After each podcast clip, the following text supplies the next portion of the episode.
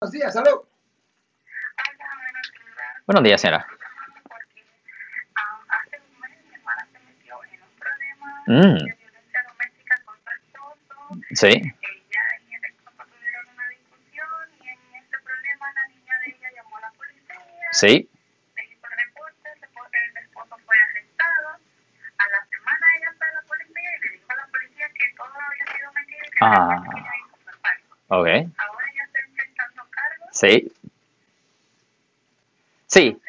Ya, ella se va a estar enfrentando cargos por hacer reporte falso. Eso es una violación del Código Penal de California, sección 148.5, que conlleva una pena potencial de hasta seis meses en la cárcel del condado. So, por favor, si usted, mire, mire, cuando se trata de hablar de la policía, yo siempre digo a la gente, especialmente si usted es acusado por haber cometido un delito, guarde silencio. Nunca hable con la policía para nada porque cualquier cosa que usted haga o diga va a ser usado contra usted en la corte.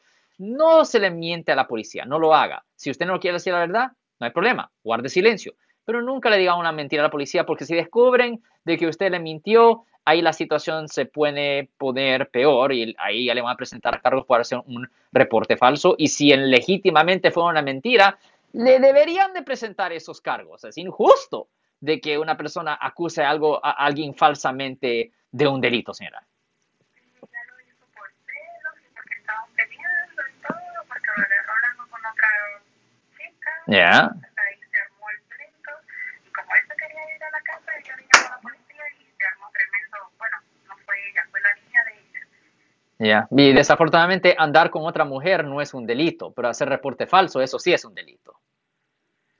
Y ahora, ¿qué le, qué le puede eh, pasar a ella? Ella, porque no le ha llegado ninguna citación ni nada, pero, pero ellos le dijeron que, que espere que le va a llegar una cita para, para cuando le vayan a presentar los cargos por haber hecho el reporte falso. ¿Y en cuál ciudad pasó esto, señora? San Mateo. San Mateo, ok, ya. So esto va a venir de la corte de Redwood City.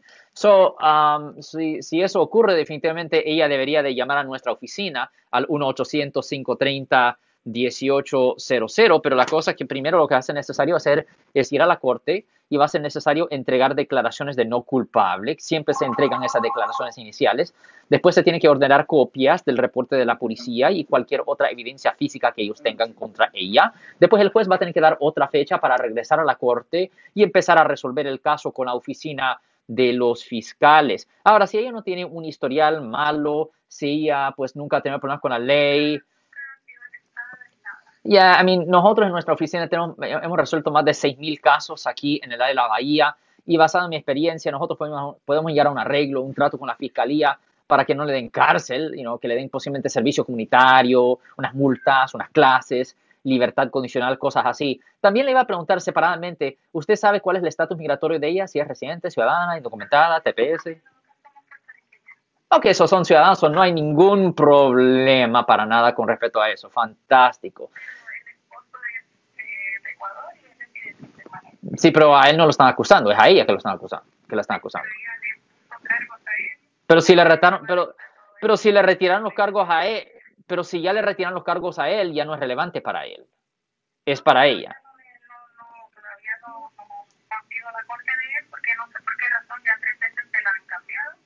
Ya pues por el virus ahorita están cambiando las cortes varias veces. A mí ahorita tienen un tercio de las personas trabajando. Si habían 100 personas trabajando en la corte, ahora solo son 30. Eso es lo que está pasando ahorita en la corte, en, en todo el área de la bahía.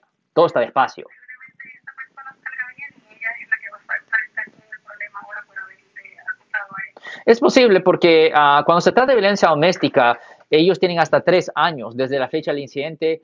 Para la fiscalía tiene tres años para hacer la decisión si le van a presentar cargos a él o no.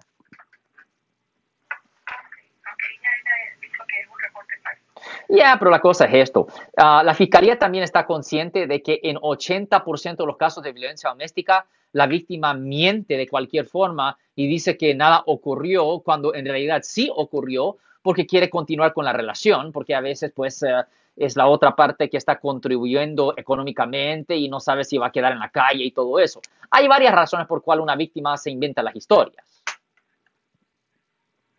Muchas gracias, señora.